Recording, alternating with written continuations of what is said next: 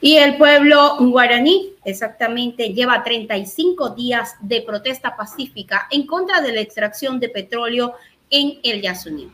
Ya ellos han manifestado su descontento con el gobierno durante muchas veces. A pesar de esto, Petroecuador anuncia medidas legales en contra de los comuneros y también tachó de irrisorio los pedidos de esta comunidad. La Alianza de Organizaciones de los Derechos Humanos eh, publicó un comunicado que dice que al cumplirse un mes de protesta, la comunidad guaraní de Dicaro envió un comunicado público al Ministerio de Recursos Naturales y al gerente de Petroecuador. Ellos invitan al diálogo y anuncian que van a hacer respetar su territorio. Ellos están cansados de enviarles mensajes al gobierno y que el gobierno haga caso omiso a ellos. Vamos con el detalle de la información. Han sido noches y largos días de protesta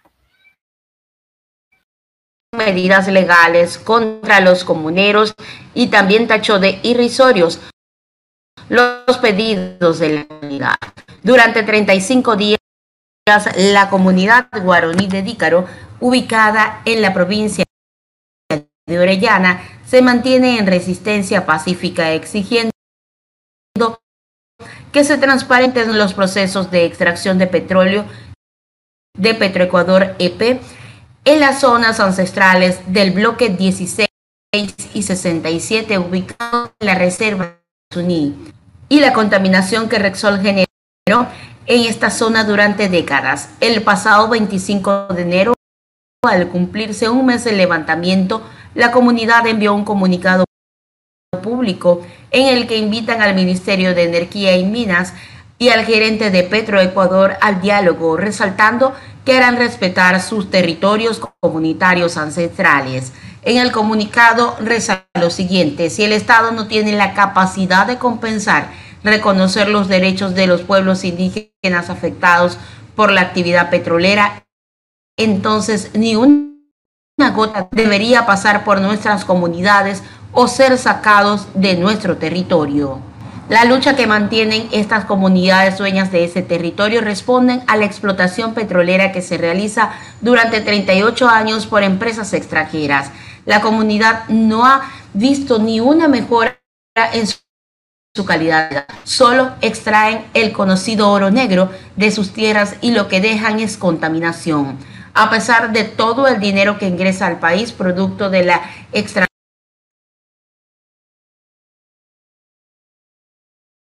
de petróleo, estas comunidades siguen sin tener agua potable, salud, educación, trabajo, apenas pueden de lluvia o de los ríos, aún no se encuentra contaminada. Dícaro es una de las ocho comunidades de los pueblos indígenas guaraní que habitan los bloques 16 y 67. Los que han realizado a la comunidad han sido catalogados por parte de de Petroecuador el reemplazo de Repsol desde enero en esta zona. La empresa pública además estaría amenazando a los habitantes de la comunidad. Así lo han denunciado diferentes organizaciones de defensa de los derechos humanos. Por su parte, Escuela y algunas organizaciones se han solidarizado la Guaraní ante estos 36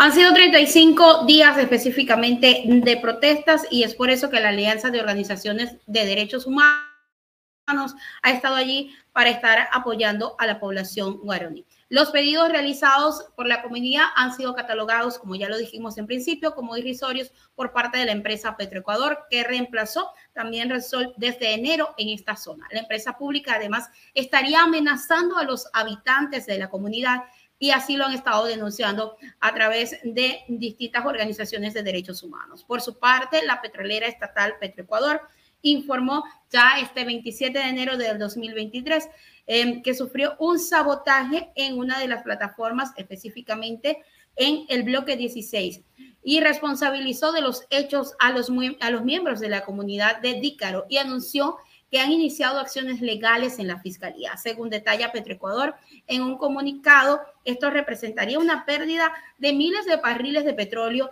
por producción consolidadas específicamente en el bloque 17 y 67 que afectan el ingreso de rubros y recursos al país. La pregunta es, ¿cuándo en realidad el gobierno va a empezar a respetar los espacios y a darle calidad de vida a cada una de las comunidades guaraní que tienen que vivir ciertamente con el tema de la extracción de petróleo, pero tienen muy mala calidad de vida gracias a que el gobierno no les atiende.